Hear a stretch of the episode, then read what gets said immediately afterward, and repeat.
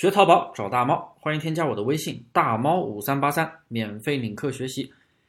店铺的数据越好的时候，越要去布局新的宝贝，为什么呢？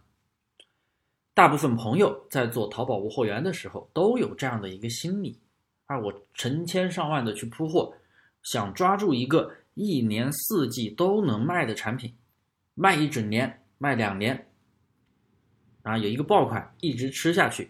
但是总是事与愿违，为什么呢？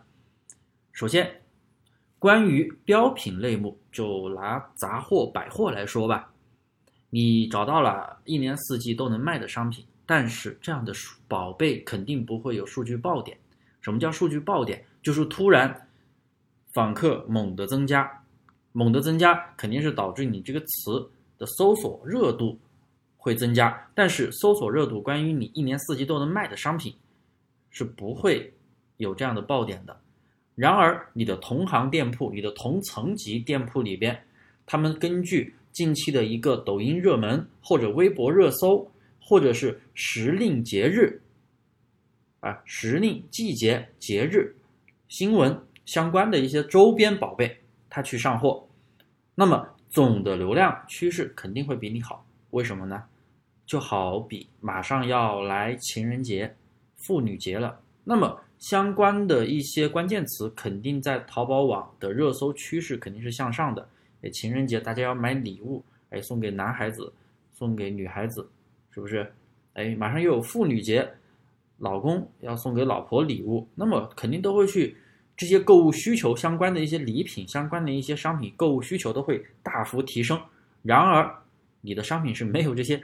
季节性的商品没有这些节日性的商品，你就是一年四季都能卖的商品，那么你肯定拿不到这个爆点趋势。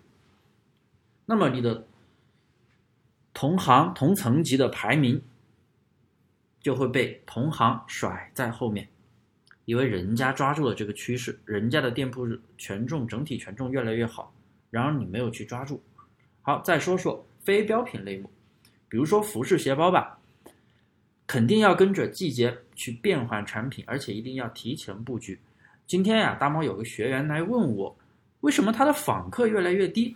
他一月份，他十二月份的时候访客是六百，一月份的日均访客是一千二左右啊，上升了一倍。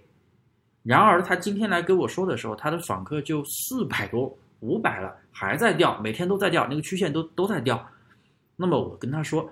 你去看一下你的同层级同类目的一个曲线。好，他去声音参谋看了同层级的那个曲线类目，我注意到上面写了个羽绒服，同层的羽绒服数据全部都在掉，大盘都在掉，那你为什么不会掉啊？你肯定会掉啊！现在都二月份了，我之前的课程也给大家去讲过，我们一个季节性的产品一定要提前布局，也就是说，他拿我们拿服装为例的话，其实你在。一月份的时候就应该开始上春夏款，很多店都在上了，包括啊春夏款就是薄的外套、薄的毛衣、卫衣，甚至是裙子啊中长袖的裙子、长裙、短裙都可以上了。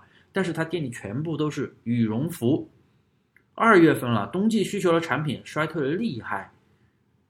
为什么呀？马上要春节，春节大概有大半个月发不了货，那你觉得买家会？在年前买一件羽绒服，然后等年后发货了再去穿吗？没有人傻的这么会在年年前去买羽绒服，然后年后再去穿吧？因为年后已经春天，温度上升了，穿不了了。所以你还在卖羽绒服的话，你的流量不掉才怪呢。相反的，我另外一个学员就是他的访客每天在涨，一个新学员从十二月份开始学习的，他访客都到五百多了。今天上个月日均访客是两三百，这个月。才没几天，已经到五百多的访客了。因为他提前，他听了我的话，提前有布局春夏款。所以呀，你不管是上面讲的那个情人节、妇女节也好，你也要需要提前的去布局。因为你提前不布局的时候，你的同行提前开始卖了，你再去卖的时候，你就晚了。你的销量打不过人家，流量打不过人家，权重打不过人家，竞争不了。所以啊。当你店铺数据每天在突破新高的时候，我们更应该乘胜追击。这个时候啊，你的店铺权重才是最好的。这个时候你就应该要考虑打造出第二个爆款、第三个爆款等，防止你的第一个爆款出现周期衰退。因为我们的一个爆款都是有周期，只是时间长短的问题。所以，假如你的店铺数据开始下滑、周期开始衰退的时候，你才开始紧张的要去上新的宝贝，再去打造新的爆款，那么。你已经错过了最佳时机，因为你的店铺数据在下滑，你的权重肯定没有你上升期的时候的权重好。你店铺整体在上升的时候，那个时候打造新款是非常快的。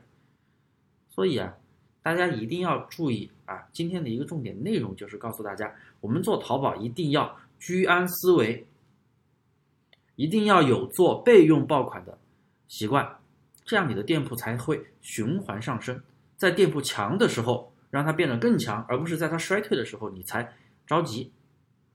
好了，那么今天这个思维内容就给大家讲到这里啊，感谢大家的收听。